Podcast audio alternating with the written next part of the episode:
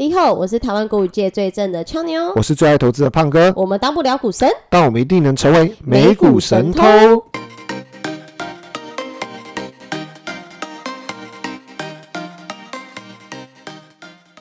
现在时间五月三号晚上七点三十二分，哎，今天五月四号还是五月三号？五月三号，哦，三号，三号，三对。号，我们五月的第一个神东偷日也是神偷日，神偷日，对对对，然后呃年年假，我差点讲，我讲的年假是有廉价，廉，对，廉劳动节廉假，不晓得大家过得还开不开心？可能有一些人就多请了一两天，现在还在度假中。嗯，对吧也也有可能，因为疫情比较严重，可能都待在家啦。对啊，你去哪里玩？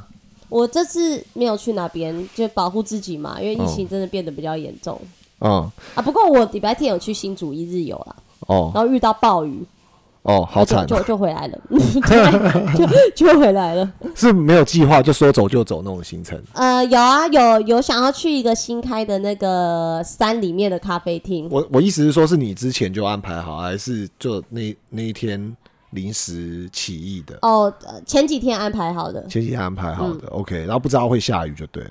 对，不知道会下雨。哦，那大家应该也不知道，那个巴菲特第一季也买了那么多股票吧？哎、真的耶有有，因为最近好多人在讨论，就我看了一下，真的不知道哎。对啊，因为我觉得连假这三天，作为宅男的我，就是一直收到大家的那个转发。嗯说老实话，其实我还没有认真读过。嗯，嗯，就是没有读两个加起来一百九十二岁的爷爷们说的话。对，所以我今天就是很想借着这个机会跟大家一起来读一下，因为人都有惰性啊，然后觉得很懒，而且哇，真的就是不用上班的时候，总会觉得这是难能可贵，是属于自己的时间。嗯，对，所以这个礼拜蛮特别的，就是完全没有认真在那个关于股票的事情上面，但哦，我觉得。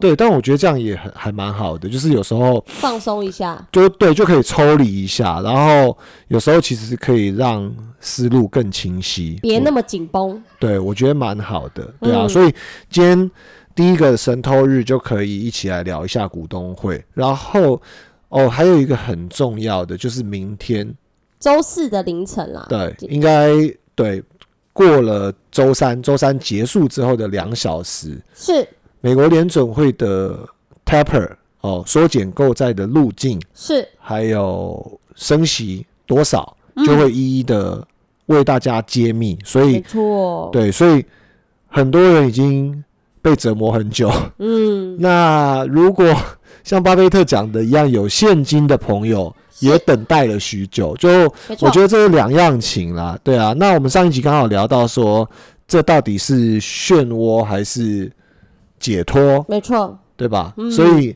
我想今天我我觉得我们也可以一起来聊一下。那在聊之前，我们先跟大家 update 一下昨天的这个美股盘后的一些重点消息。好的，很重要美股。周一收高，美国十年期公债殖利率三年多来首次触及三个 percent 后，投资人反而在收盘最后一个小时逢低买进科技股，认为科技股已过度被打压。纽约时间下午四点收盘，道琼工业指数上涨八十四点二九点，收在三万三千零六十一点五点。标普五百指数上涨二十三点四五点，涨幅零点六个 percent，至四千一百五十五点三八点。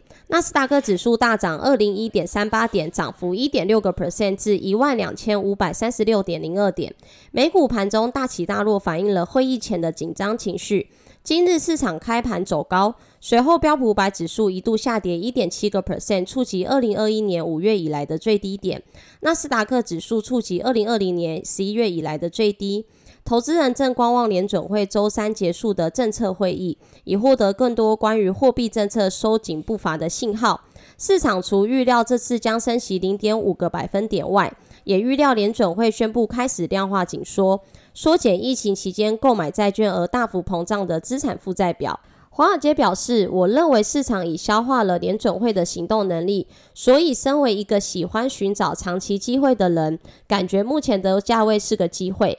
随着进入五月，市场可能出现短期的超卖反弹，但是仍然有几个原因令对前景感到忧心。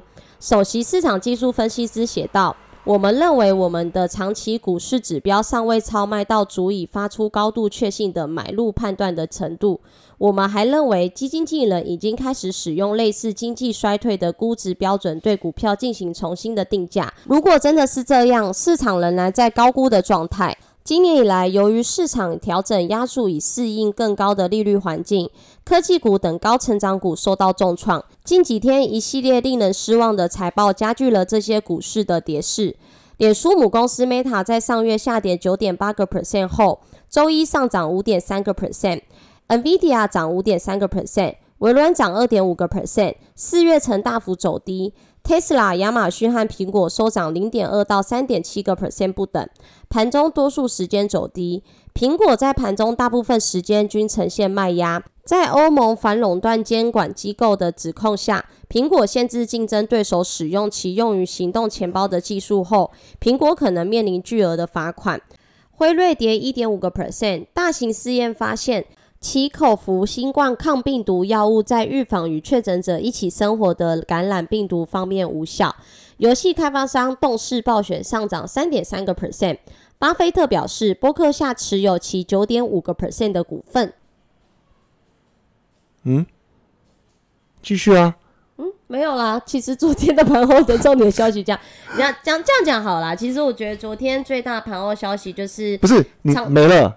嗯，没了。我主主要这个盘后消息上跟大家说，美国你美国的十年期公债利率其实是二零一八年首见以来触及到三个 percent 了。啊，这我知道，我有听到啊。不过我我我的好奇只是说，因为我们开始制作这个美股盘后的那个企划之后，好像美股盘后最短的一篇好像这一篇哦。对啊，这篇其实蛮短，因为大家都是在。那个等待周四凌晨的这个利率会议嘛，所以这几天其实市场其实也没什么太大动静啦。不过昨天盘后是三大指数，其实科技股有有收复这个跌幅。对，我觉得昨天其实那个盘势也蛮蛮波动的，感觉有很多。那个财报公布嘛，我觉得严重怀疑那个撰文者是不是 想要预留一点时间给自己看巴菲特股东会，或者是去度过那个这应该比较有趣啦，应该比较有趣啦，就是看巴巴的。不是看巴菲特的股东会，我今天是吃螺丝，我今天吃螺丝。巴菲特的股东会。好了，那我们我我我们来了解一下巴菲特股东会上面说了什么。我们这边截录了一个五百字精华版，所以呃我们在读的时候，其实也分享给听众朋友们一起来了解一下。好，那呃这个。巴菲特股东会已经是时隔两年了，上一次两年前。是的，对。那波克夏公司其实它这一次是呃重新回到呃线下，就是现场啦，哦的意思，直接跟大家 face to face 啊，对，直接跟大家碰面，谢谢。哦，OK，所以这个也是二零二零年欧美新冠爆发以来首次举行的这个线下面对面的举行这场呃投资界的春晚哦。那有人讲说是。呃，像那个股东会版的 Michael Jackson，或者是张惠张惠妹演唱会，对啊，我觉得这个呃再贴切不过哦。然后看一场就是少一场。美国中部时间二零二二年四月三十号星期六晚上九点五十分。啊，更正是他们的早上九点十五分。嗯，哦，台湾时间是十点十五，长达五个半小时的问答环节。我觉得大家一定要了解一下，真的。哇，五个半小时，我觉得超想拍手的。这个这个不管讲的怎么样，我觉得超想拍手的。九十二岁啊，即将届满九十二岁的巴菲特，还有九十八岁的查理蒙格，这真的是看一场少一场哎，My God！一百九十岁加起来。对啊，刚其实我们开始之前就是在聊说，哎，九十几岁我在干嘛？就是那个，我还问胖哥说：“哎，对，以你对投资的热情，你九十几岁也会跟巴菲特一样？”对，然后然后我以为他会回答：“哦，不会啊，我会在环游世界。”就你回答什么？我早挂了，我可能我可能活不过七十岁。胖哥身体好像不太好哈。啊啊，彼此彼此彼此彼此啊，对啊。然后呃，我觉得这里面我觉得很很酷的，就是说他们都会在现场，因为我特地放了那个。呃，回放了一些片段给那个俏妞看，因为呃，才二十啷当的俏妞其实没有看过巴菲特 线线下演演唱会，好股东会啦哦，所以哇，真的我觉得很很屌啊。然后我觉得呃，第一个他们年龄、体力，我觉得他们还愿意这样子，呃，在这边五个小时多回答外界关注的很多问题，我觉得这个是真的蛮蛮值得，蛮值得这钦个对钦佩的，真的嗯真的真的。对啊。好，那巴菲特有讲到，就是呃，通胀啊、欺骗了几乎所有人，不只是股市投资者。他说，没有人知道十年、二十年后通胀会怎么样。抵御通胀的上策就是投资自己的技能。巴菲特从不猜测后市来买股票，哦，意思就是说不不去猜后面会怎么样，作为买股票的凭据然后嗯嗯嗯，无法完美找到一个对的时机点。他这边写的有一点，他讲择时嘛，其实就是大家讲择时进场，其实就是希望买低卖高嘛。那其实希望买低卖高这种期待，呃是呃，每个人投资人都想要的吧？对，可是你有期待就一定有失望。我觉得这个是，我觉得他们简单的一个大智没有期待，没有伤害。嗯，我我不猜测后市买股票、嗯无法完美择时，也就是说，这么神的人告诉我们说，他没办法完美的找到时间。哦，他诚实的讲，到二零二零年的三月，就是 COVID nineteen 爆发的时候，完全完完全全哦，这个我把它夹的错过了时机。嗯，所以他们擅长的是搞清楚何时对自己足够的资金。诶，这句话，何时得到对自己足够的资金？呃，OK，嗯你少讲一个字，难怪你念起来怪怪的。嗯，不过我还是有点 confuse 这句话的意思。搞清楚何时得到对自己足够的资金。应该就是要留现金部位吧？哦，他说他们擅长的是搞清楚何时得到对自己足够资金，应该就是说他们比较清楚什么时机点要留多少的现金吧？呀、我觉得 exactly 是这个意思。OK，那接着呢，他提到说，华尔街将在股市，呃，更正一下，华尔街再把股市变成赌场啊，宁可选择投飞镖，但不收管理费的猴子，也不选理财顾问。哦，哦，意思是呃，他认为华尔街现在已经把股市变成一个赌场，大家没有在选择标的，也没有在选择就是投资的方法吧，就是一昧的做一些投机的那个策略，就是把钱撒进去，把钱撒进去。嗯他的他这句话意思应该是这样。呃，宁可选择投飞镖，但不收管理费的猴子，也不选理财顾问。哇，这是很大的指控。对啊，而且他讲的好委婉哦。委婉吗？我觉得 我觉得蛮直接的欸。他他要选择给猴子哎，对啊，乱射飞镖也不要选理财顾问哎、嗯 My God，嗯嗯嗯嗯嗯 OK，那那个查理蒙格也呼应了巴菲特的话，今天的股市几乎是投机狂潮嗯哦。那呃，年轻人最喜欢的 Robin Hood 搞短期赌博，拿大量佣金的卑劣做法，他们要解体了，这个是蒙格的看法。巴菲特说，回购让波克夏对美国运通的持股从十一 percent 增至二十 percent。嗯，啊，因为他们买自己的股票嘛，所以所有的持股就会等比例的上升，这个没有问题。价格有吸引力才应该要回购，暗示波克夏价格高。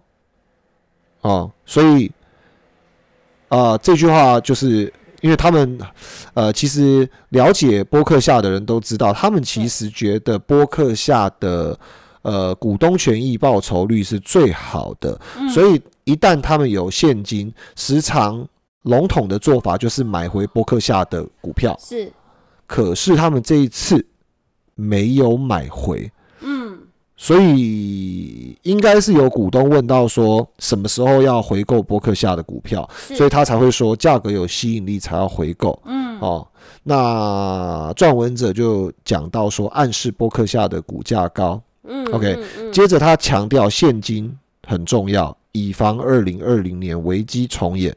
啊，然后巴菲特接着说，买 Allegheny 的保险公司前有收到一个电邮啊、然后嗯已经关注该公司六十年了。是哇哦！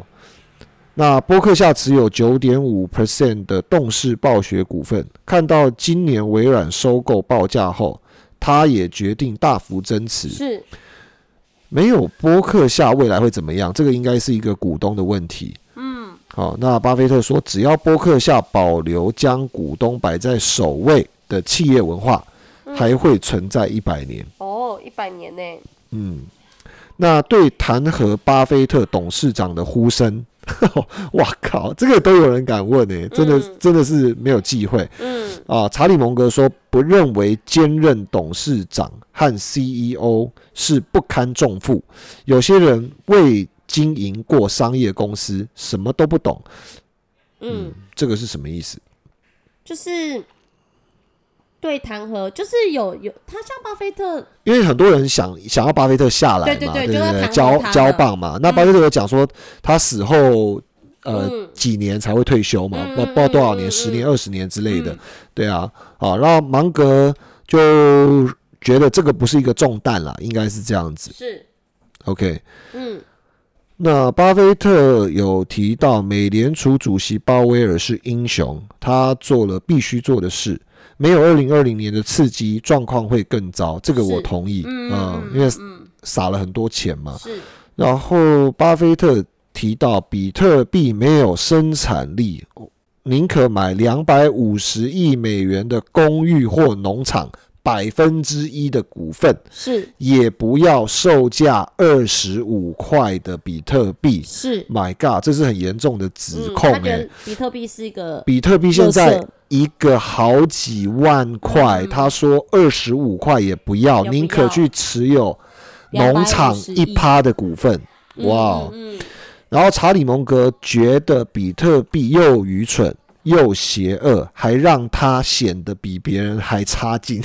他们两个对于比特币的评价很低耶。对啊，可是有一点会不会有一点酸葡萄的嫌疑哦？我觉得就是各持己见啦，因为身边有蛮多人是比特币的 fans 嘛。对。对，那其实就是各持己各持己见了。对，我记得早期的时候，巴菲特他们也不投资科技股嘛，然后，嗯然后呃呃，微软的董事长啊、嗯前董事长吧，就是比尔盖茨，其实是巴菲特的好朋友嘛。是那其实呃，曾经他们就是有一个蛮有趣的故事，因为呃，微软的创办人比尔盖茨曾经邀约巴菲特买微软的股票，但巴菲特不要，对，因为他觉觉得他不去碰那些他不理解的公司公司或事物。哦，那其实二零一五年的样子，一五一六年的时候，巴菲特开始买苹果的股票，嗯让外界觉得非常好奇。所以今天他对比特币的这种评价，对不代表他的终生对啦，评价对对对啊对对，是有可能会转转变对。是会随着时空背嗯景去、去转变的。大家千万不要觉得有什么，我我个人是这样看啊。嗯根据我对他的了解，OK，那呃，其中提到那个第一季播客下财报哦，那他们一样嗯强调现金的重要性。嗯，巴菲特表示，三年来很高兴可以首次线下见面，然后芒格跟他已经加起来一百九十二岁。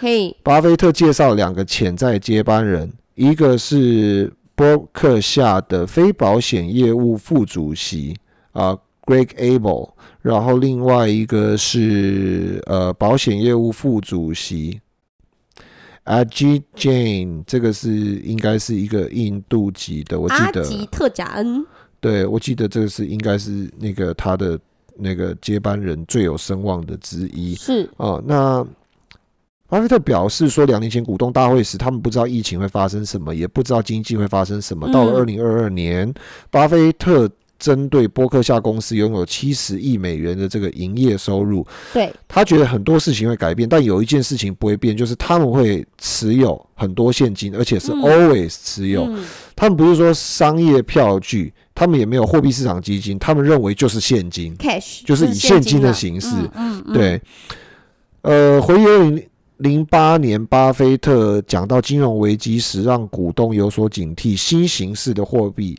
分析有指出说，巴菲特虽然没有直接点名或批评比特币及加密货币，但他之前说过比特币是老鼠药，而且没有嗯独特价值。蒙格也对此类加密货币不屑一顾。巴菲特列举第一季股票交易的情况。是波克夏第一季度市场暴跌期间，购买了五百一十亿美元的股票。巴菲特称，二月股东信中曾表示，市场上没有什么让他们兴奋。不久之后就开始大笔买入，是这个真的是厉害。嗯 OK，那呃第二个 part，巴菲特提及经济危机部分的看法。巴菲特表示，如果再有类似的危机重演，持有大量现金的波克夏反而能跟旧式的美联储一样。是诶，这个我觉得说法蛮酷的，呃就是至少对我来说，因他好像对自己蛮有信心的。对，但一方面我觉得他好像把逢低购入股票这件事情形呃形容成形容成救救市，我觉得这样观点也是蛮正向的。嗯，嗯对嗯，因为确实，呃，我们都知道说要帮助人，自己要先有能力嘛。嗯，对啊嗯如果呃百业萧条的时候，是我们很有心要做一些捐助，是但我们也破无能为力。对，嗯，心有余力而力不足。等于没有做。是的，对，所以我觉得也对。好，那八零年代曾任那个美联储主席的 Volcker 曾经跟他说过，美联储可以做任何我们需要的事情。两千零八年跟两千零二十年都是这样，未来也会重演。到时候你想要播客下。在那里跟美联储一样运作，如果经济不行的话，就是嗯，他们可以运作的时候，那这种事情他觉得永远都会发生。生。嗯，对，我觉得啊，就像呃过去几个月股票暴跌，应该很多人都希望自己手上有呃股票市值嗯，三倍、四倍大以上的现金是。啊、那自然第一个不觉得 那个账面的亏损有什么，第二个 应该很游刃有余的会去做逢逢低低加码，嗯嗯嗯。可能可以解释他提到的这个观点。嗯，好，那我们就边边聊边边分享一下它的内容。呃，第三个区块，巴菲特解释 Allegheny 保险公司跟西方石油投资？投资，芒格去评论说，当下股市是投机的狂潮。对。因为在三月二十一号的时候，那个伯克希，这个是伯克夏嘛，他以一百一十六亿的美元全现金收购财产及意外事故的再保险公司，就是刚刚胖哥念的那个很难的英文 Allegheny。嗯。对，那巴菲特解释说发生了什么？那是因为说他收到了一个不长也不短的电子邮件，来自一个在很多年前为这个波克夏工作的朋友。他说成他他说成为了这个保险公司的 CEO。我一直在六十年里关注这个公司。我说自己会在三月七日来到纽约一起见面吧，于是就达成了一个收购的协议。哇，这么这么这么 free 哦，这么有 这么这么不是重点是这么有资产的那个前股东，对，然后他说他没有打给投啊，他没有给投行打电话。我早就知道我会以我提议的这个价格来收购这间公司，但是如果没有这个邮件，巴菲特说他也不会收购。那他表示说，他认为西方石油公司的年报很好，所以才决定投资其中。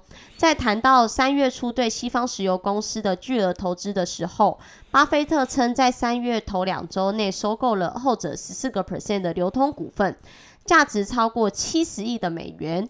原本西方石油公司只有六十趴的股票可以流通。那他也表示说，二月下旬以来，市场因赌博的心态引发的短期波动，让他找到了良好的长期投资机会。芒格也称为说，终于找到这个比美国国债更价值的 投资。对，所以这个根本就是根本就是在最近很孱弱的美国国债上面当头再打一棒哎、他其实他这一句这一段的意思是说，他认为西方西方石油公司的投资价值其实是比美国国债更好。总而言之，就西方石油非常好了，好到一个不行了。那当然，他现在也讲不好也不能啦，对不对？因为他都已经买了七十亿美金嘛。对对对。对那芒啊，格有评价说，当下的股市几乎是投机的狂潮。他提到高频算法交易和疫情期间向新投资者的开放程度越演越烈。用算法交易的电脑之间相互对抗，这是格外疯狂的时期。有些交易者对股市一无所知，却得到了更不了解股票的经纪商的建议。很奇怪，有这个制度及股市有这种赌场的性质，这不是任何国家想要的结果。再者，他谈到说对德国证券跟日本公司和苹果的投资，呃，这个有一个。呃，有一个人问说，这个波克夏之前买过的美国之外的公司，有的可能是全额收购，比如说曾投资德国的公司，你们是等他们联系你们，给你们打电话，还是主动联系呢？那巴菲特表示说，我们之前曾经主动找过公司，二三十年前就这么做过，那个时候我们买了三笔德国证券，整合在一起，我们是愿意买的，但他们觉得我们的行动不够快。这种情况下，美国之外很难发生，毕竟环境不一样。至少在美国本土相对容易，不是说我们有偏见。而在美国，有些公司可能花十分钟就能买下来，只要有人做业务。但在其他国家，情况复杂的比较多，有些规则也必须遵守。我们希望激发大家的兴趣。我不需要谁给我发邮件建议我们去买。比如说买这个保险公司，他们自己其实就已经关注了六十年了嘛。那很多年前我们投资过的一家德国公司，它营运的很好，诚信经营。我非常喜欢在这个德国买的这种公司，但找到这种很难。这样的公司必须有足够的规模。我们可能更倾向于公司主动投怀送抱。如果明天我们接到电话，我们会看情况，可能做出交易，可能是德国。法国、日本的公司花一百亿、几百亿都有可能。我们对日本前五大公开上市的公司的股票都投资过，但我们说过不会买他们太多的股份。现在持有他们的仓位合计占五点八五个 percent。这个是巴菲特对于刚刚就是的那个问题的回答嘛？那他还有指出说，就是巴菲特指出说，对股票回购的很多批评都是误导的。其实回购对一家公司的投资者而言是好事。他就举例了美国运通的例子，伯克夏持有美国运通二十多年，因为美国运通的回购，持股比例从十一个 percent 增至二十个 percent。一九九八年的时候，我们大概有一点五亿美国运通的股票，我们在一九九八年拥有十一点二个 percent 的公司股份，他们每个季度给我们股息，现在我们拥有二十二趴的股份，他们回购股票。这么做让我们的持股比例达到二十个 percent，回购对投资者是很好的事情。只要价格合适，公司的回购对自我投资就是好事。巴菲特也说到，说我们对苹果的兴趣也是因为回购在持续增长。苹果每年收益是上千亿，只要我们的股息有百分之零点零一个 percent 的增长，也会有很大的收益。譬如今年一季度，我们对苹果的持股也在增长。我们也希望有更多的股权，我们对他们的是有兴趣的。OK，对，那呃，我们先讲一下刚刚那两个区块，因为这是两两个呃呃，应该说股呃股东的问题嘛，就讲到说收购关于非美国，因为波克夏是美国公司，是那他讲到非美国公司，其实我这边有一个心得啦，就是呃，之前有我们提过马斯克嘛，嗯。我觉得很有趣，诶，我觉得呃，资本主义的社会其实是充满机会，这也是为什么很多人从呃上一个世代到现在为止都还在做着美国梦的原因啊。不管呃谈及到马斯克，或者是九十几岁上一个世代的巴菲特跟查理蒙格，嗯，听起来他们都很愿意你主动。投怀送抱是，他们也愿意注资给你，是对吧？嗯啊，不管你是日本公司，你是德国公司，所以可能我们的企业主听众说不定呃听到这边，你先按个暂停，就发邮件发邮件给巴菲特 啊。当然他有提到嘛，就是 maybe 他不会买太多，但是他的金额很可怕，也够了。他大概一两趴，搞不好就够了啦。对，所以呃，我觉得我觉得蛮有趣的。然后呃。他们每一年会呃做这个回购嘛？他们也澄清了一下，说对回购的增长，也就是说，其实只要呃取得了博客下的信赖是一个好的公司，能够是长期发展，基本上他们透过回购的时候，就会呃持续的在这些同样的清单里面去做增持。是然后刚好呼应第一段那些 highlight 的总整理有提到，他们不是在做择时进场或者是设飞镖的证券经纪商，嗯，所以他们一般买股票就是看你好不好，如果你好，错，他再买。那嗯，如果你价格高，他们还是可以买更多。我觉得这个是蛮有趣的地方、嗯哦，跟可能当代很多的散户投资法不太一样的地方。做法，对嗯 OK，那我们进下一个阶段来。呃，Greg Abel 就是呃接班人，呃回应就是 BNSF 铁路业务的挑战。嗯巴菲特提到说，没有魔法棒彻底改变铁路营运，但他觉得每天会更好。我们来看看怎么回事。被业内看作巴菲特潜在接班人的非保险业务副主席 Greg Abel，他提到 BNSF 铁路业务面临的商业挑战。BNSF 有很好的业务和特许经营权的分支机构，他们确实呃与其他的铁路运营商竞争，也知道他们如何运作，但是他们自身开始关注客户，而且去思考说如何更好的为他们来服务。是他们想要用高效的方式来服务客户，还有回馈股东，会基于客户的需求来营运铁路公司。嗯营运和客户基础上还有很多地方觉得需要改进。由于 BNSF 的管理层和员工都很好，所以他们会有长期的改善。就算竞争对手再好，他们也不会跳槽。嗯好，巴菲特提到没有魔法棒彻底改变铁路业务如何营运，但是每天都会变更好。是好，那主管保险业务的公司副董事长就是 Ajit Jain。嗯回答如何应对保险行业竞争。好，那阿吉特说啊，这个嗯毫无疑问，保险和这个再保险业务是竞争非常激烈的市场，对他们旗下的公司也都非常有竞争力，当然也有各自的优缺点嗯哦。但是最近 Progressive 公司确实比 Geico 的利润和增长率都好。哦，Geico 是一个那个旗下的呃子公司。是哦，那 Geico 也开始使用远程讯息处理。嗯哦，这个应该是发展趋势啊。嗯哦，所有东西都讲求远程嘛，数位化。那他们也希望未来一两年，Geico 会在远程信息处理方面上赶上 Progressive，然后是利润增长率啊，哦，还有利润率。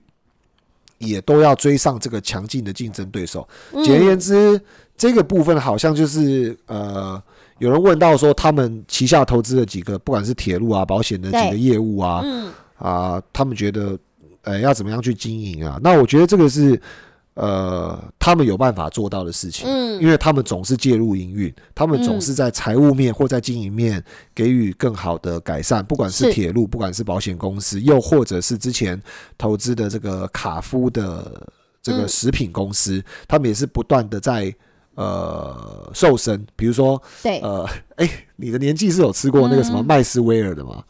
麦斯威尔麦斯威尔的饼干没有，这是什么东西？应该麦斯威尔的饼干是什么？手工饼干就哦，还是没有啊，就是就是那种连锁饼干啊，看起来长什么样子？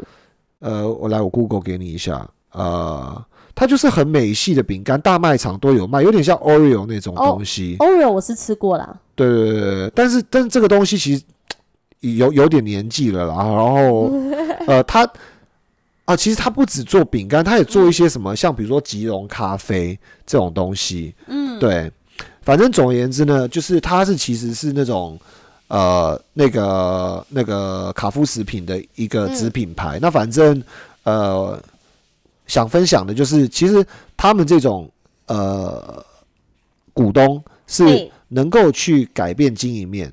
哦，这个好吃哎，啊 OK，不不 这这个这个是 Kido，这个不是麦麦斯威尔。OK，乔妞很爱吃饼啊干，好，所以呃，提到他的原因是因为说，就是反正卡夫食品在那个巴菲特跟三居资本介入之后，其实他们都在帮那个公司做改善营运面的瘦身。那我觉得嗯很多人还是会对于他们的介入有一些信心存在，所以他们也在针对这些做解释。我觉得这没问题。是 OK，那第六个部分，查理蒙格啊，他强烈的抨击波克夏的董事长、CEO 职务分开的这个呼声。哦，反正总而言之，就很多人讲说那个那个董事长赶快下台啊，对对啊，嗯呃就不要再当 CEO 啦，CEO 就是因为要管事嘛，对对不对？嗯，所以就觉得呃老老头子已经 old fashion 了这样子。那蒙格当然是强烈抨击嘛，因为、呃批评那个一位老人家也是批评他嘛，对 他更老，他更老，他说这是他听过最荒谬的批评。对啊，他觉得说呃这个东西首席执行官当然是要跟董事长合在一起嘛，嗯，对吧、那 well 就他觉得很多人没有经营过任何商业公司，所以什么都不懂啊，哦。对啊，所以他觉得强烈表明说，这个兼任董事长跟 CEO 这件事情来讲，不是一个重负啊，哦，很轻松的啦，就意思是这样子。然后呃，他也提到说，四月的时候，美国最大的州立公共养老基金——加州公务员退休基金，这个真的非常非常大哦。然后这个基金打算要支持波克夏一个股东提议。就是解除巴菲特的董事长职位，但嗯留任公司 CEO。哦所以芒格觉得这是很荒谬的这个批评啦。对啊，呃，嗯对啊，可是呃，哇，州立公共养老基金真真的是影响力很大，所以我想，嗯呃，这个浪潮恐怕也无法因为几次的喊话简单逆转哦。是的，那其实巴菲特他也回应说，应该要把握市场的时机问题。评论金融顾问宁可压住猴子，而不是华尔街。那这个有一个这个投资者就问到说，波呃波克夏每次的决策都抓住了时机，抓得很好，你们是怎么抓得这么好呢？那巴菲特就回答说，他从来都没有搞清楚怎么确定市场的时机。他称说，他永远不会揣测市场的时机。我们对股市会怎么样的变化，没有哪怕一点点的想法。那意思就是，其实他没有在揣测整个市场的那个机会点啦哎、。这是不是一种算蛮谦卑的心态？我觉得，其实你因为你没有愿景，你没有期盼，你没有预测，你怎么会进去？其实我我记得查理他在我们之前节目有提过嘛，嗯他的投资心得，他就是。反而他非常专注的在某些熟知的领域上，然后能够达到精准预测的时候，他才会进场。可是这边又讲到说，诶，其实他也没有觉得能够揣测市场的 timing 点，然后什么一些变化，所以我觉得这是一方面一种谦卑做法，就是你其实你是有期望，但有点变相的把你自己对市场的期望还有时机点降到最低，所以干脆就是内化成说，其实我根本不知就道，没有去我没揣测过有，对对对对，因为其实如果我是一个投资人，我当然也会想知道说，呃，波克夏到底是怎么抓紧这个时机点做进场嘛？那他们却回答说，他们从来没有决定过。然后，或者是说，他们应该根据市场的未来走势，或者是经济未来形势去买或卖。他们就说，他们就是不知道啦。那他们也承认了，在二零二零年三月错过了买股票的机会点。那呃，巴菲特也坚持这个价值投资的策略，建议大家说不要再把时间用来回答今年怎么样跑赢标普五百这种问题。我们不擅长做选择，我们擅长的是说搞清楚何时得到对自己来说足够的资金。我们不知道何时要买什么，但我们一直希望市场会有一段时间下行，这样我们可能买到更多。那诶，他这句话的意思就是说，他希望其实市场是有一个修正的机会嘛，嗯对啊，他们才可以去买到更多。嗯，他说，而且他说这个是他们小学可能四年级就学到的东西，就除法的意思嘛。你一百块除以十块的东西可以买十个，那一百块除以一块的东西，你就可以买一百个啦。对，对，我觉得哇，这，哎，我突然想到一件事情，就是嗯最近那个 NBA 在打那个季后赛，然后只剩下八强，我对就注意到身边一些朋友，爱运动的朋友们，嗯，就会掀起一个那个运彩热潮。哦，对诶运彩可以在节目上讲吗？运彩是合法的、是合法的呃，对，你可以走到任何一家运彩公司合法运彩公司，你可以。然后这个我不太懂，可以请胖哥说明没有，反正他就会开出一个什么，比如说今天的球嗯赛，然后比如说是呃夺冠的大热门勇士队跟嗯。灰熊队的比赛，对，然后勇士让两分还是让三分？是，那我觉得听到巴菲特在讲这个东西的同时啊，我觉得 eventually 可能把灰熊队或者是勇士队还是哪一队，就想成一一家公司的股票，然后它其实是长期的好公司，也是是长期的好球队，对吧？嗯，嗯那可是嗯。如果假设你 involve 在里面，而且是用资金 involve 在里面，那方式就会带来很大的改变。举例来说，像最近我有朋友买运彩，对。他就买了勇士，对，让灰熊两分，结果勇士让灰熊，意思是勇士比较强，所以他才让灰熊两分。呃，这是当然这是运彩开的嘛，那哦实际上是怎么样，没有人知道结果。嗯不过我只能说，因为你都打到八强，有几十支球队，所以八强都是很厉害的球队。对，所以本质上应该就是巴菲特讲的，你投资公司就是公司好不好？嗯那勇士队当然是好队，那灰熊当然是好队，就嗯，比喻成股票市场里面的好公司。是，那呃，今天早上就有一个好朋友跑来跟我讲，他说：“哇，廉假的时候我凌晨三点爬起来看了勇士队的比赛，简直看完之后要崩溃了，因为很累了。错边了。不是因为很累，因为你半夜三点要爬起来看股票看公看那个比赛，然后一个比赛两三个小时，你看完凌晨五六点呢，很热情嘛，对不对？嗯 OK，然后呢，他他其实是买了一个运彩，就是勇士要让两分。嗯，那你知道结局多好笑？我就问他说：“哎、那怎么样啊？恭喜啊！因为我知道勇士是赢球的，啊，勇士是赢球的。对。然后就说怎么恭喜啊？那值得啊！起来看比赛看得很开心啊。他说没有，倒掉了，为什么不是勇士赢球因？为勇士赢了一分。哦，所以差一分哦。对，所以呃，好，回到 为什么讲到 为什么讲到这个呢？我就觉得这是一个生活中常发生的事情。那勇士赢了球嘛，嗯，嗯，那这个赛季可能勇士队不是第三名就是第二名或第一名，对，可是呃，比赛还要呃七战四胜，七战四胜八强要进四强，对，四强还要再七战四胜，对。然后要进到两强，对。两强要再打冠军赛，对。再七战四胜，所以场场都想赢球的人，恐怕嗯。他他的做法上。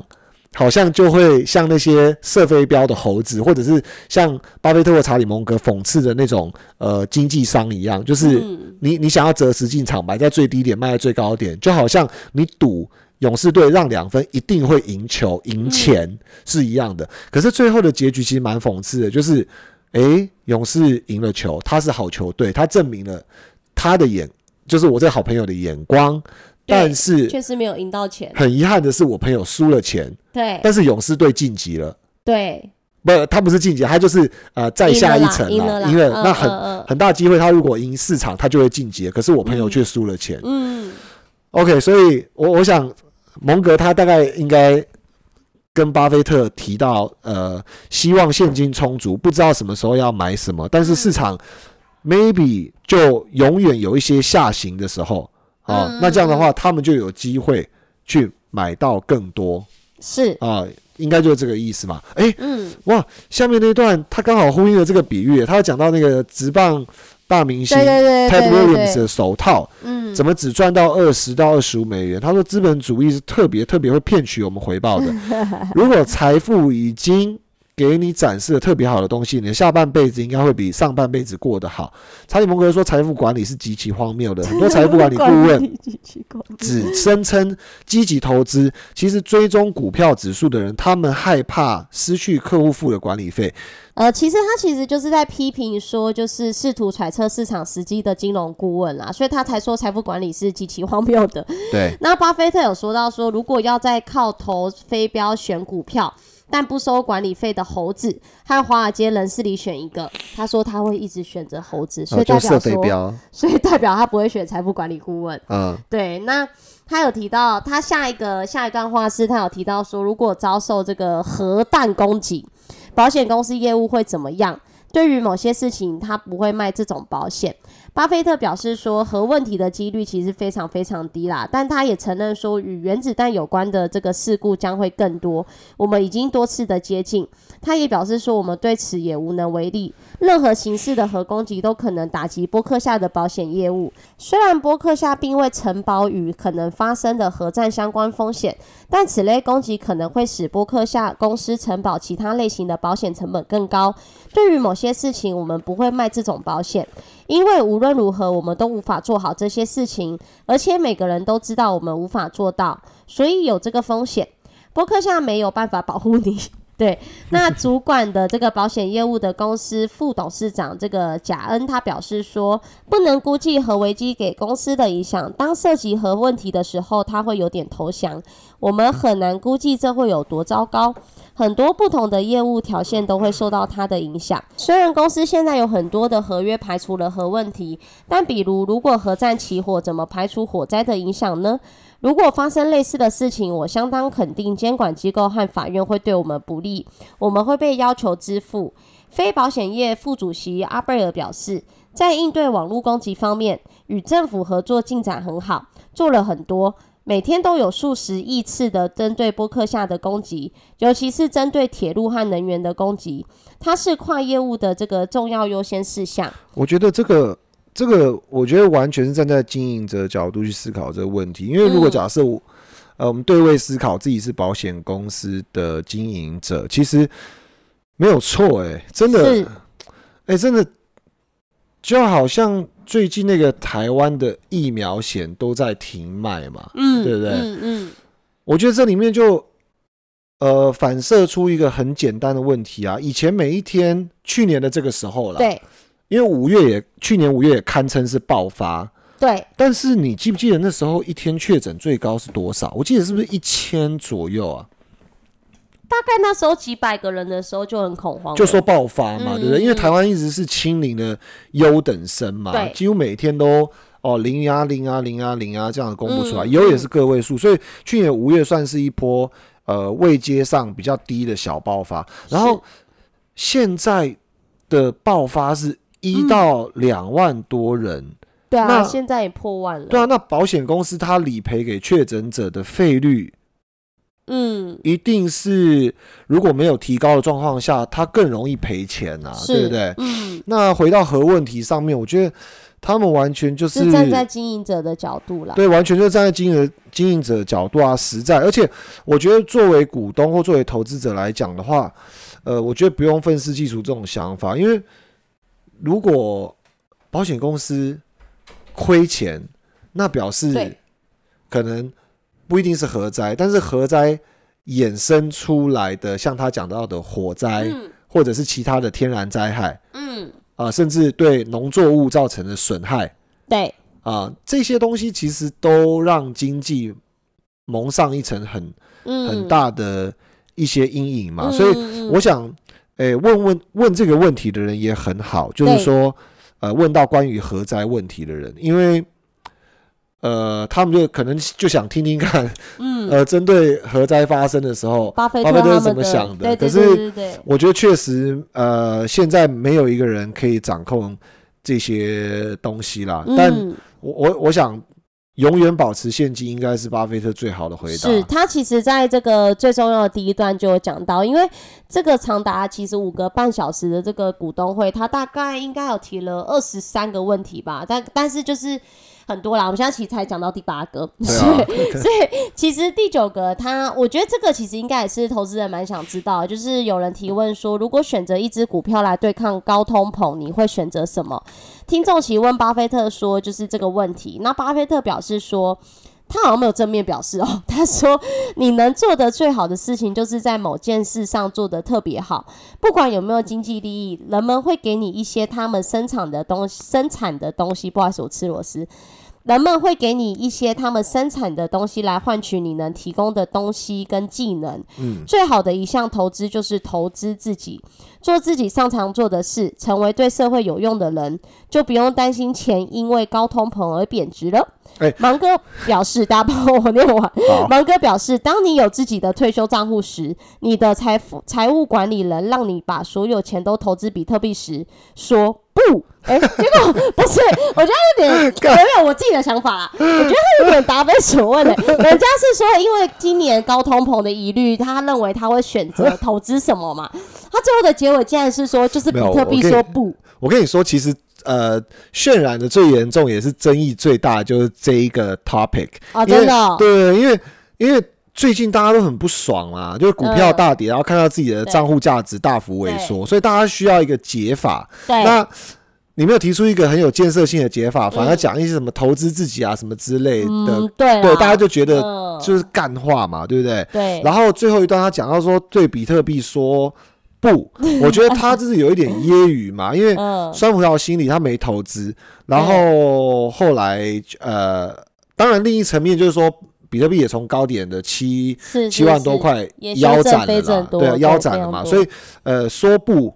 我觉得 eventually 你还是要看 cut time 到底在哪边。你 cut 到现在的话，可能 maybe 你买七万点，你就觉得他讲的很有道理。是对可是如果假设你是买十块、二十块的，其实你现在还是暴富嘛。所以我觉得，呃，我嗯我觉得没没有什么对错啊。我对我觉得他其实就是大家对于比特币有有自己的想法，但是我觉得他们从第一段到现在，很明显就是芒格跟那个巴菲特其实对比特币是非常仇视跟。跟不不喜爱的，但我觉得他应该讲个原因啦，要不然讲实在，虽然我没有买过比特币，但是身边很多朋友确实都买过嘛。对，那他其实这一段很明显，就人家问他在高通膨时代要投资什么，他直接回答说：当你拥有自己的投资账户的时候，你就是对比特币说不就对了。可可我们还是找一点正面的意涵哈。对我我自己觉得啦，他他所想表达的意思是说，因为他他前面其实要整个一起来看，不能单看这个问题，所以我觉得如果把整个逻辑性放进来的话，他的意思应该是在传达说，你要有自己的判断力。对，只是说，他假如把比特币来呃囊括所有的事物，我想可能会有三分之一或一半的人是不认同的。嗯，但我觉得大家先把比特币这个东西抛掉，把它当做一个概念性，就是说你要有呃自己的判断力跟价值观，不能对。让呃华尔街的经纪人或财富管理顾问，甚至他们讲到的猴子嗯嗯，来决定你的财富要怎么移动。所以他讲的说不，这里面呃所象征的哦，他他所提到的比特币其实是象征一种呃没有价值，不能给你带来呃投资收益，是是甚至是它有很多不透明、没有监管，或者是呃很多潜在风险。在里头的东西，你嗯你只要投资自己之后，你有判断力。那因为他们一直采取一个叫趋吉避凶式的投资嘛，就我越减少坏的投资，嗯，那我剩下的投资都是应该是还不错的。所以其实他不是单讲比特币啦，他讲的是一个概况。对，其实胖哥刚刚讲的就呼应到就是他第十二点，因为我们刚刚才讲到第九点嘛，但其实第哦，你十要跳到第二点，十，对，因为呃他刚好呼应第十二点你讲的，就是我本来想说，我我们时间不够了，要要要精简一点，对不对？要要要精简一点。那我们那不然我们呃还有十几个，我们分两次，因为等一下还要花一点时间跟大家聊一下那个明天过完之后的凌晨两点那个会议，大家要怎么样去应对嘛？可以。啊，那哦我们就讲到我我们把那个呼应的第十二点讲完了因为其实呃，我们刚刚讲到说，因为有一个投资人问了这个巴菲特说，在高通膨时代应该选择怎么投资嘛？啊，那其实第十二点就有提到说，其实抵御通膨的上策就是投资自己的技能。那就是就刚刚跟胖哥讲的一样，就是比特币并是并不是代表真的就是讲比特币啦，就是在讲一个概况可。能对，那巴菲特有提到说，其实对抗通膨的工具就是你自己的盈利能力嘛。没人知道十年或二十年之后的通膨会是什么样子，但是每个人都在讨论。那他也说，其实通膨欺骗了几乎所有人，所以当他被问及到关于通膨欺骗投资这个投资者的评论的时候，巴菲特就表示说，价格上涨的造成的损害远不止于此。那也就是说，他指出通膨的这个增加公司需要拥有的资本数量，而这并不像提高价格以维持经济通膨调整后的利润那么简单。所以他也告诫不要听那些声称能够预测通膨路径的人。所以他就重申说，其实抵御通膨的最佳保护措施就是投资自己的技能。嗯，对，这一点讲这边讲的好像有点，饶舌吗？呃，对啊，我觉得对啊，蛮妙的，因为你看他中间有讲到一段说，通货膨胀欺骗债券投资者，他会欺骗那些将现金藏在床底下的人，然后他也欺骗了几乎所有的人。我觉得他对通货膨胀的观点蛮特别的。我我自己认为啦，其实这段他讲的是说，没有人能预测未来的通膨会是什么样子，所以他觉得不要去听那些声称能够预测通膨路径的人。所以他意思指的是说，他说他觉得通膨欺骗了债券投资者，因为你看，其实现在的债券市场跌得很惨嘛，所以大家就把现金都藏在好我自己的床底下，嗯，我就都不拿去投资。但是他的想法是，就是不要因为通膨而不去做应该对的投资吧。嗯我自己是这样想啦。但我觉得他们真的蛮有趣的。你看，因为他们也很少债券，然后嗯，然后他们没有把现金藏在床底下了，但是藏在 因为因为我觉得他们是价值投资者，所以他觉我觉得他们应该讲的是说，当债券的价值投资浮现的时候，不应该去被通膨欺骗吧。不过我觉得 key，我我觉得 key sentence 在第一句，就是对抗通胀的工具是你自己的盈利能力。其实我之前记不记得我有语重心长跟你聊到一个嗯，很尖锐的话题，因为你面临了一个呃，人家赚多你赚少，然后嗯人家亏少你亏更多的嗯一个状态。然窘境，对，然后你注入的资本是越来越大，所以你记不记得那时候我语重心长的去提说，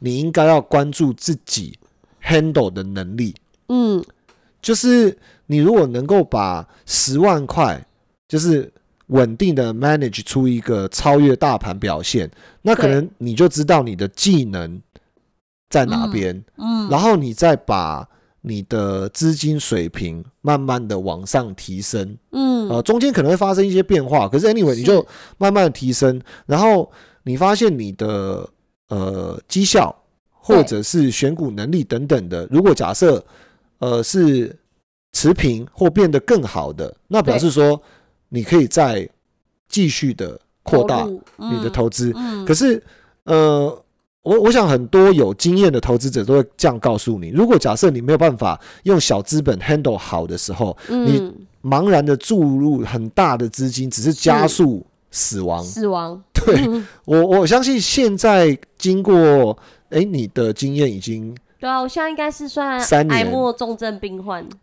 呃没关系，我们不要那么悲观。你先讲一下你哦，你这种投资的经验吗？经验第三年我还第四年，第还是呃，我从一六年下半年，算一七年开始投资好了，所以大概也五年左右了吧然后美股债券基金 ETF 都有了全部？都做过。，对，然后我觉得这个时候你比较理解，就是说那个资金控管嗯的嗯重要性嗯，嘛。是，是？对吧？因为伤害真的蛮大，所以我觉得回到他讲的就是抵御通胀的上策。我觉得这里面他没有去 against 说，呃，通胀到底会很高还是降下来一点点，对，或者是变低。我觉得这个这个是我觉得蛮诚实的地方。他甚至提到说，大家就是没有办法预测嘛，对，但怎么样去解决呢？怎么样去解决呢？要再讲两次，嗯嗯。我觉得很重要啊，因为投资你的盈利能力到底是怎样？嗯。这个我觉得就 whatever 你投资什么，他没有去讲说你投资 Bitcoin，当然我知道他是反对的啦，嗯，可是这一这一个 part 还我觉得还蛮客观的，就是你你像 Bill Gates 一样嗯。搞电脑搞到首富，你你像 Elon Musk 一样，你做什么都成功，嗯。就是三次连续成功的创业家，嗯。然后你像 Warren Buffett 一样，就是几十年你做很好的 wealth management，是。都是一个很好盈利能力的证明。是。对，所以我觉得他讲到这个 part，就是你自己的盈利能力，对。但我的问题是，那如果假设一年、两年、三年自己的盈利能力都不好，是不是要回去找 财富管理顾问，或者是 找华尔街的管理者或者？找 Monkey 啊？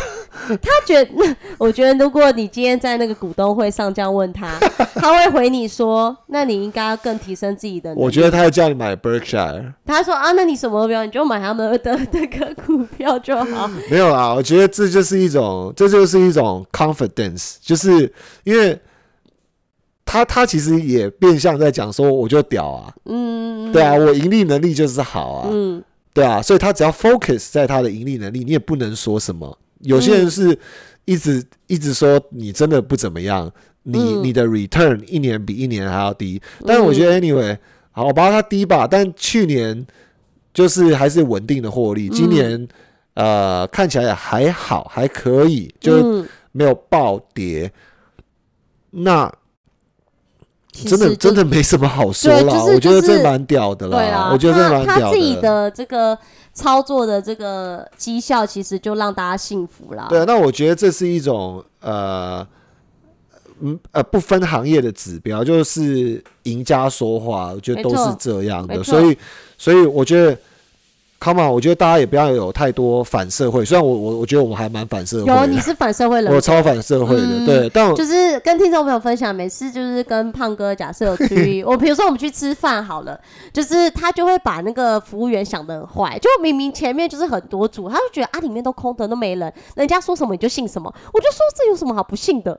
所以其实胖哥是我还蛮。反社会的对，，其实胖哥是一个反社会人格，他就说，他会跟我说，俏妞，你应该多保持着怀疑的心态，要什么事都去摸索。我说你这个太超过，所以我跟胖哥其实是两个截然不同的个性啦。像俏妞就是那种这种不知道该说他是天真还是哪有天真？人家也是是有城府的好不好？对啊，哎，就是城城府是占是是夸他奖是那种他俏妞就是那种就是呃一个 app 弹出来，他就觉得哦绝对不会有人骗我，大家都在帮助我。OK，Amazon 买了，好三千块买了，三千五买了。其实就是我是一个应该算耳根子蛮软。如果我今天是一个有钱的大妈，好了，我应该就是会去找华尔街的这个这个这个财富管理者，我不会去去当那个前面的那个不过不过我相信肖宁会找二十个以上的财富管理者，因为每个人都在帮助他。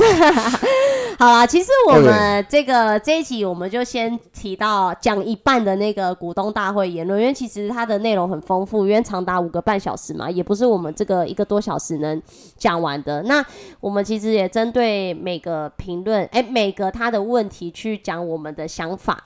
对，那其实听听众朋友其实听到这边，如果对于我们前面讲的那几些，你们有自己的想法，也可以在下面给我对，或者你的投资经验上引发了什么样的共鸣，还是你针对我这种反社会人格，或者是俏妞这种盲从者，到底，到底你是怎么去去去呃面对自己的人性，然后还有你自己，甚至呃有没有像我们这样子清楚的了解自己的、个性哦、个性，对不对？然后呃，你的个性常会遇到哪一些罩门，然后嗯得到哪一些好处，我觉得都可以留言在下面跟我们一起分享。然后针对巴菲特股东会，如果假设有一些想理解的地方，或者是呃解释的还不够清楚的，欢迎你告诉我们。然后最后想花一点时间讲一下，因为呃倒数。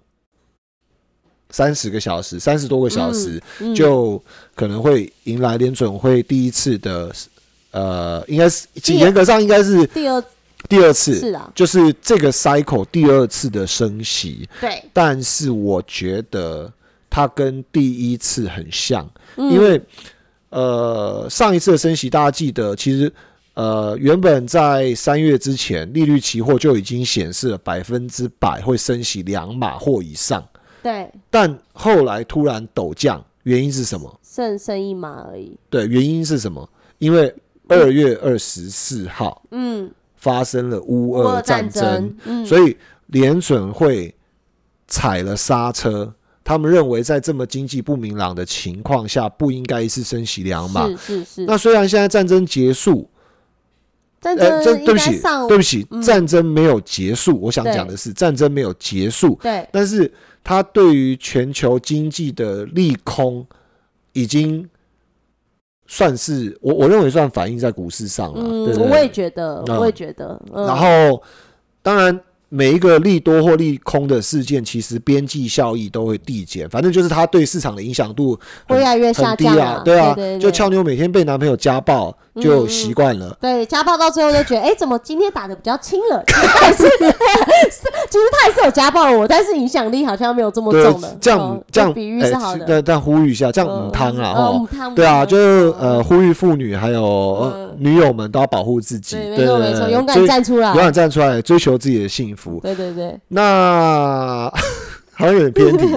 那 OK，所以呃，这一次的话，应该来真的就会升嗯，零点五。那我想五，十个基点，对，那我想，呃，有没有反应呢？我觉得是有的。嗯，因为我也觉得有对，因为呃，但反应完了没？不敢这么笃定呃、笃定。嗯但有没有反应呢？肯定在前两个礼拜的市场表现，你可以看到那种 NASDAQ 指数有一天四趴多的跌幅啊，你就知道它是很用力的在反应。嗯啊、那我们上一季，我们上一集是第一次，应该是今年一月一号以来的第一次，跟那个美股神偷的好朋友们提到说，如果升息之后，可能会有一些比较好的公司浮现价值投资，浮现价值机会，但是还是认真的看完巴菲特股东会之后，不要对择时进场跟对自己进场点位的那个期望度这么高。不要这么执着啦。对我们就选好公司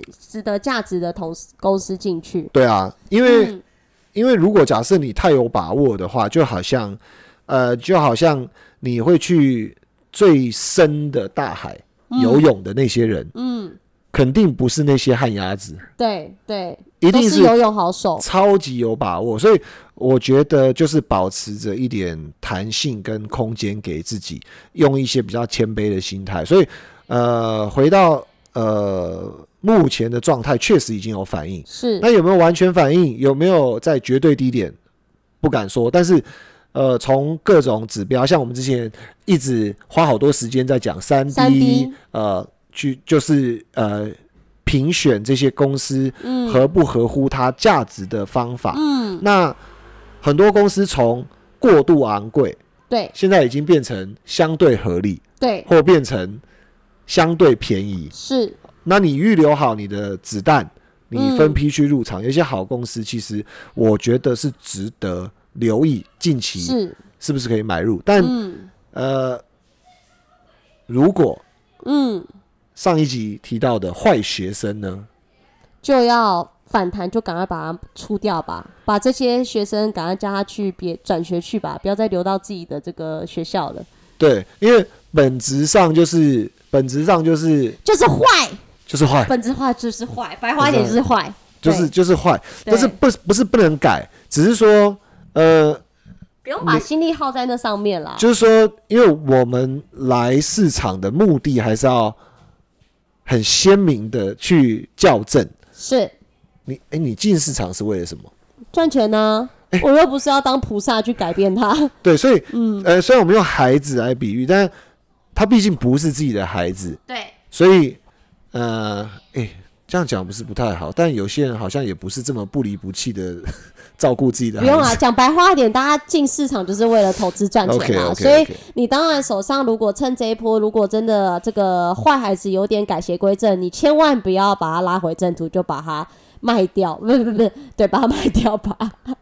其实你刚刚在说什么？不，我就是我要讲是说，就是如果说呃这一波，如果所有的市场所有的这个股票开始做一些反弹，那你也知道说里面有些坏孩子可能也会变，就是它不会变好的话，就是如果假设它还是坏，骨子里坏，嗯，然后也不会变好的话，那你应该是把它赶快放掉，因为你是来赚钱放生的，它吧。对，你是来赚钱的，你是来获利的，我也是来获利的，是的，俏妞也是来获利的。是的，是的，所以铁定是的。对，所以要放生它，你才有更充裕的资本。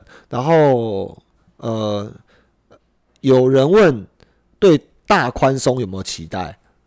嗯，我觉得未来景气衰退是有期待的吧？对，嗯，那什么时候？明年吧，只是景气可能就衰退了吧。所以今年其实我觉得我自己的另外想法是，今年如如果联准会大升息，升到十到十一个这个基点好了，那其实未来的降息会更有空间呢？对不对？对那其实对于市场未必是一个不好的事情啦，对只不过我们要先。这个容忍这一段时间的这个自己的这个心理承受压力，哦，这不只是心理承受压力还有这这个金钱承受压力，大家就是这是刚刚他们讲的国中数学题了，就是呃，大家应该听过微笑曲线嘛？你从半山腰一路这样叠叠叠，嗯五十块叠到剩一块。对那如果假设微笑起来的时候，一块到五十块可以涨五十倍，真的笑得起来吗？但是你外面没有子弹可以对，进去，嗯，呃，那你笑起来，别人笑了你不会笑，对，没错，笑不起来，啊，笑不起来，你只是你只是回本的解套仔而已。对对对，对。可是，对，可是你如果假设整个左侧不放抱到右侧的话，嗯，我觉得可能会卖在阿呆股，就嗯。五十、四十、三十，你看到你的资产从五百万、四百万、三百万、两百万、一百万，最后你的那个临界点在